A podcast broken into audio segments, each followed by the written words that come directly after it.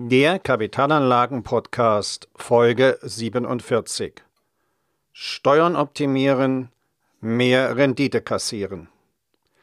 In den sozialen Netzwerken wird oft damit geworben, sein Geld in ETFs über Plattformen im Internet anzulegen.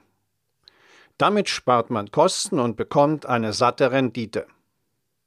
Wie man nun durch Steueroptimierung das Ergebnis noch verbessern kann, Dazu in diesem Podcast. Herzlich willkommen zum Podcast für Unternehmer und Unternehmen, die clever, chancenreich und nachhaltig investieren möchten. In den sozialen Netzwerken wird oft damit geworben, sein Geld über Plattformen im Internet in ETFs anzulegen. ETFs ETFs, das sind Fonds, die einen Index nachbilden. Beispielsweise bilden sie den DAX nach oder den Weltindex. Nur mal zwei Indizes zu nennen. Wer also in einen ETF investiert, der weiß immer ganz genau, was er hat. Und nicht nur das. Wer einen ETF kauft, hat auch fast keine Kosten. Wer einen ETF kauft, zahlt in der Regel keinen Ausgabeaufschlag. Also er zahlt keine Gebühren für den Kauf der Fondsanteile. Und das bedeutet, der volle Anlagebetrag wird angelegt. Und auch die laufenden Verwaltungskosten bei ETFs sind deutlich geringer als bei herkömmlichen Investmentfonds. Ausgabeaufschlag und Verwaltungskosten müssen nämlich erst einmal erwirtschaftet werden, bevor der Anleger überhaupt eine Rendite auf sein Geld bekommt. Kurz zusammengefasst, dadurch, dass ein ETF einen Index nachbildet und sehr geringe Kosten hat, liegt die Rendite knapp unter der Entwicklung des jeweiligen Index. Langfristig betrachtet ist so eine Durchschnittsrendite von 7% auf das angelegte Geld möglich. Dazu ein Beispiel, um mal so eine Vorstellung zu haben. Spart man beispielsweise 500 Euro im Monat in den Weltindex, also in 1586 Unternehmen in 26 Ländern, so hat man bei einer Rendite von 7% nach 10 Jahren ein Vermögen von 86.000 Euro auf dem Investmentkonto. Und nach 20 Jahren wären es sogar 255.000 Euro. Die Geldanlage in ETFs ist also transparent, kostengünstig und lukrativ. Allerdings, alles im Leben hat seinen Preis auch die Dinge, von denen man sich einbildet, man kriegt sie geschenkt. Was meine ich damit? Dazu zurück zu meinem Rechenbeispiel. Ich sagte, spart man 500 Euro im Monat beispielsweise in den Weltindex, so hat man bei einer Rendite von 7% nach 10 Jahren ein Vermögen von ca. 86.000 Euro auf dem Konto und nach 20 Jahren wären es sogar 255.000 Euro auf dem Investmentkonto. Was ich noch nicht sagte, nach 10 Jahren sind in diesen 86.000 Euro 26.000 Gewinne Euro Gewinne enthalten und bei den 255.000 Euro nach 20 Jahren sogar 135.000 Euro Gewinne. Verkauft man nun seine Fondsanteile, geht ein Viertel der Gewinne durch die Abgeltungssteuer verloren. Nun, man werden in der Praxis Fondsanteile verkauft. In der Praxis kommt es oft vor, dass man sein Vermögen in den Investmentfonds umschichtet. Beispielsweise stellt man fest, dass man auf den DAX gesetzt hat der amerikanische Markt aber ein größeres Wirtschaftspotenzial aufweist und man daher sein Vermögen von Deutsch, vom deutschen in den amerikanischen Markt umschichtet. Oder ein weiteres Beispiel aus der Praxis. Hat man für die Altersversorgung gespart? Schichtet man sein Vermögen ein paar Jahre vor der Rente in festverzinsliche Wertpapiere um?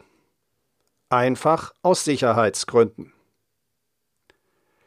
In beiden Fällen aber werden 25% Steuern auf die bis zur Umschichtung erreichten Erträge an den Fiskus abgeführt. Das schmerzt, das kostet richtig Geld. Im Rechenbeispiel nach 10 Jahren 6.500 Euro Steuern und nach 20 Jahren sogar 33.500 Euro Steuern. Das angesparte Vermögen wird also kleiner und fehlt dann zum Beispiel bei der Altersversorgung. Natürlich kann man sein ETF-Konto einfach einrichten und besparen, ohne etwas zu verändern. Dann fallen auch keine Steuern auf die Wertzuwächse an. Zumindest aber bis zur Auszahlung. Denn wenn es zur Auszahlung kommt, dann sind auch darauf auf die Erträge Steuern zu entrichten. Und braucht man Geld im Alter, macht man sich einen Auszahlplan aus Investmentfonds. Das hört sich gut an. Der Kapitalmarkt aber ist keine Einbahnstraße. Auch beim Entsparen des Investmentkontos zur Altersversorgung geht es im Laufe der Zeit mal abwärts mit dem Vermögenswerten. Wenn dann Anteile noch verkauft werden, wenn es abwärts geht, werden diese Anteile billig verkauft. Und das greift kräftig in das Vermögen ein. Wie sich das auswirkt? Nun, Sie haben beispielsweise ein angespartes Vermögen von 500.000 Euro. Der Markt fällt um 10 Prozent, dann verringert sich das angesparte Vermögen um 50.000 Euro. Es bleiben nun nur noch 450.000 Euro Vermögen für die Altersversorgung. Zusätzlich aber benötigen Sie noch 20.000 Euro. Und deswegen entnehmen Sie dann diese 20.000 Euro zu Ihrer Altersversorgung. Und somit reduziert sich ihr Vermögen von ursprünglich 500.000 Euro auf 430.000 Euro. Was wäre nun die Lösung? Die Lösung ist ganz einfach. Die Lösung wäre das Ansparen von ETFs in einem Versicherungsmantel. Versicherungsmantel, Versicherungsmantel, das kostet Geld. Ja, das stimmt. Daher müssen die Vorteile eines Versicherungsmantels größer sein als seine Kosten. Aber schauen wir uns das mal der Reihe nach an. Daher zunächst zu den steuerlichen Vorteilen eines Versicherungsmantels. Worin bestehen diese steuerlichen Vorteile? Beim Ansparen in ETFs in einem Versicherungsmantel fallen keine Steuern auf erwirtschaftete Renditen an, solange das angesparte Vermögen im Versicherungsmantel verbleibt. Was hat das für Folgen? Fonds oder Strategiewechsel in der Geldanlage sind so steuerfrei. Bei einem Fondswechsel bei Umschichtung fallen also keine Steuern auf bereits erzielte Erträge an. Das Vermögen wird also steuerfrei umgeschichtet und zwar eins zu eins brutto für netto. Und was die Kosten betrifft? Solche Umschichtungen werden durch die Versicherer kostenfrei angeboten. Kommen wir zum Auszahlplan aus ETFs zur Altersversorgung. Wie ich schon vermittelt hatte, bei einem Auszahlplan ist die Gefahr groß, dass das Vermögen später nicht mehr reicht, um daraus Einkünfte zu beziehen. Daher gibt es für eine Rentenzahlung gute Gründe. Solange man lebt, hat man Ausgaben und solange man lebt, braucht man daher, kein, äh, braucht man daher Einnahmen. Und keiner weiß, wie alt er wird. Ein Versicherer aber garantiert eine lebenslange sichere Rente. Er garantiert sichere Einkünfte. Und diese Einkünfte garantiert er lebenslang, auch wenn man 100 wird. Wie wichtig das ist? Nun, ich habe in der Praxis schon Fälle gesehen, dass das für die Rente angesparte Kapital zu Lebzeiten bereits verbraucht war. Man könnte in seinem Fall auch sagen, Hurra, ich lebe noch, aber mein Geld ist alle. Hinzu kommt, auch in der Auszahlphase bietet der Versicherungsmantel erhebliche steuerliche Vorteile. Die private Rente muss nämlich nur zu einem sehr geringen Teil versteuert werden. So beträgt der steuerliche Teil einer privaten Rente beispielsweise bei einem 65-Jährigen nur 18 Prozent. Also nur 18 Prozent der gesamten Rente müssen versteuert werden. 18 Prozent der gesamten Rente mit dem persönlichen Steuersatz.